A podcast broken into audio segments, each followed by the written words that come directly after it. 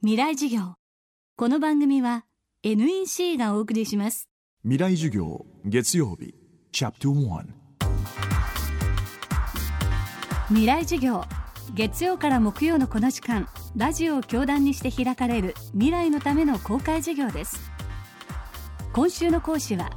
弁護士川崎健一郎さん。福島の子どもたちを守る法律家ネットワーク共同代表で日弁連震災対策本部原子力プロジェクトチームの委員も務めています。2児の父親でもある川崎弁護士は去年6月に成立した原発事故子ども被災者支援法の立法に関わり現在もこの法律の運用へ向けて活動を続けています。今週は原発事故の被害者を守る法律の現状これからの課題について考えていきます。未来授業1時間目。テーマは避難する権利。とどまる権利。原発事故子ども被災者支援法と呼ばれています。でこの法律の特徴はですね避難する権利っていうものを認めてるっていうことなんですよね。でそれはとどまる権利も認めていてどちらを選択しても国家がちゃんとそれを保障しますよと。あの発端としてはですねあの原発事故による避難者っていうのはまあ2種類の方がいて政府が、まあ、ここからここの人たちは避難しなさいよと言った、まあ、政府の指示によって避難した人たちでもう一つがですねその政府の指示に従って避難したわけではないんだけれども、まあ、どう考えてもこう周りの放射線量が非常に高いということでもうこういうところに今住んでいていいんだろうかというふうに思ってそういう意味では自分の判断でですね避難された方々の、まあ、この2種類がいたわけですね。でこの自分たちの判断で避難した人たち、まあ、自主避難者というふうにま言われていますけれどもこの人たちに、何らかのこう手当をするという法律が必要だということでですね多くの人たちが求めて、ま、法律ができたんです。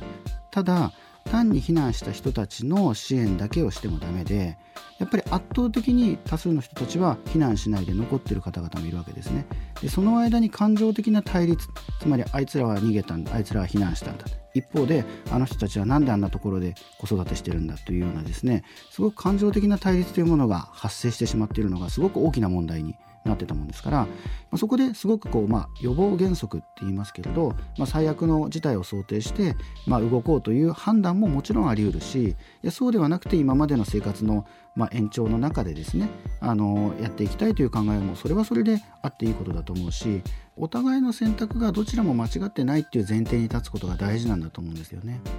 だから残った人たちに対しても支援があって避難した人たちに対しても支援があって避難先から帰る人たちに対しても支援があると。そういう法律を作らなきゃいけないということで、まあ、この原発事故子ども被災者支援法っていうのがまあ成立したんですね。去年6月に成立したこの法律は原発事故により自主避難した人とどまる人それぞれの権利を認めた上で支援することを求めています。そしてここで重要になってくるのが法律を適用する基準としての放射線量です。政府はですねあのこの原発事故が起こってから年間に換算して、まあ、20ミリシーベルトというものを一つの基準にしてきました。でこの20ミリシーベルト以上、まあ、その場所にいると被爆をしますよというようなケースに関しては、まあ、あの避難をしなさいというふうに政府からまあ勧告をするというようなあのことになっています。で、まあ、しかしですねもともとこの国でその放射線被曝というものに関してどういう考え方をしてきたかというと一般の方というのはまあ年間に換算して1ミリシーベルトこれを超えるようなまあ被曝をしてはならないんだというふうにまあ定まってきたんですね。でこれはまあ国際的な基準 ICRP の基準でもあるんです。でそういうふうに考えると20ミリシーベルトから1ミリシーベルトの間に結構広いこのギャップが出るわけなんですけれどもそのまあ実際にですねそのまあ、この20ミリシーベルトから1ミリシーベルトの間の幅に入る地域ってすごく多いんです、まあ、福島県の中通りなんか入りますし、まあ、例えば栃木の那須塩原の辺りですとか、まあ、千葉でも例えば柏だとか松戸だとかですね埼玉県でも三郷だとか、あるいは宮城県の一部とかですねいろいろなところがこう入ってくるんですねでそういった人たちが福島県以外の人たちもあのちゃんと国のお金でですねあの対応していくっていうことをまあ認めていかなきゃいけないなと、まあ、いうことなんですよね。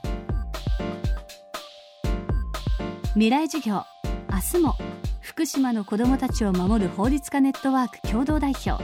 川崎健一郎弁護士の講義をお送りします